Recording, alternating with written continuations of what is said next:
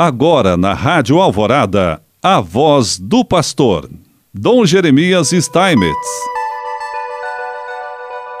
A liturgia da palavra.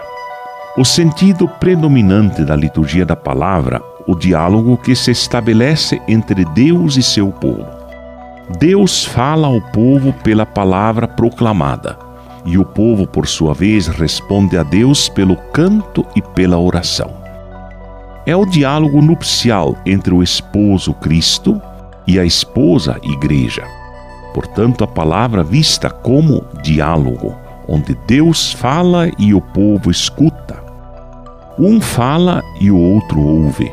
Não se trata de conversa de amigos, de conhecidos ou de troca de palavras, como tantas que fazemos no dia a dia, mas sim de um diálogo apaixonado a Assembleia reunida está desejosa de ouvir a Deus e deixar-se transformar pela Sua palavra.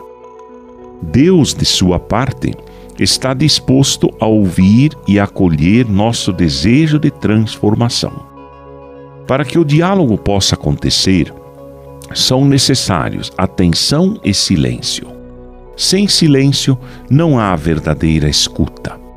Em uma de suas catequeses em janeiro de 2018, o Papa Francisco chamou a atenção para um fato muito recorrente em nossas assembleias litúrgicas: a distração durante a liturgia da palavra.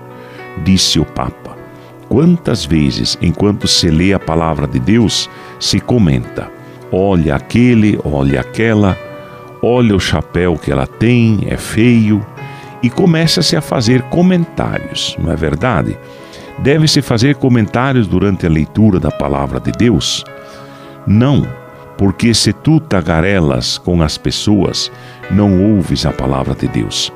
Quando se lê a palavra de Deus na Bíblia, a primeira leitura, a segunda, o salmo responsorial, o evangelho, devemos ouvir, abrir o coração, pois é o próprio Deus que nos fala e não podemos pensar em outras coisas nem falar de outros assuntos.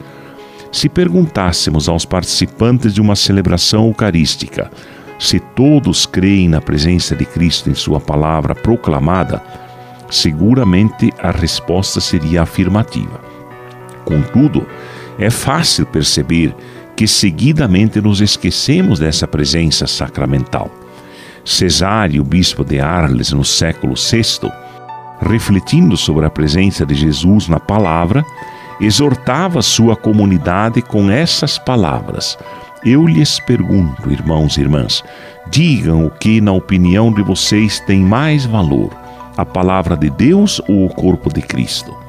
Se quiserem dar a verdadeira resposta, certamente deverão dizer que a palavra de Deus não vale menos que o corpo de Cristo. E por isso, todo cuidado que tomamos quando nos é dado o corpo de Cristo, para que nenhuma parte escape de nossas mãos e caia por terra, tomemos este mesmo cuidado para que a palavra de Deus que nos é entregue não morra em nosso coração enquanto ficamos pensando em outras ou falando de outras coisas, pois aquela pessoa que escuta de maneira negligente a palavra de Deus não será menos culpada do que aquela que, por negligência, permitir que caia por terra o corpo de Cristo. A dinâmica proposta pela celebração litúrgica constitui em si mesma a melhor e mais perfeita leitura orante da palavra de Deus.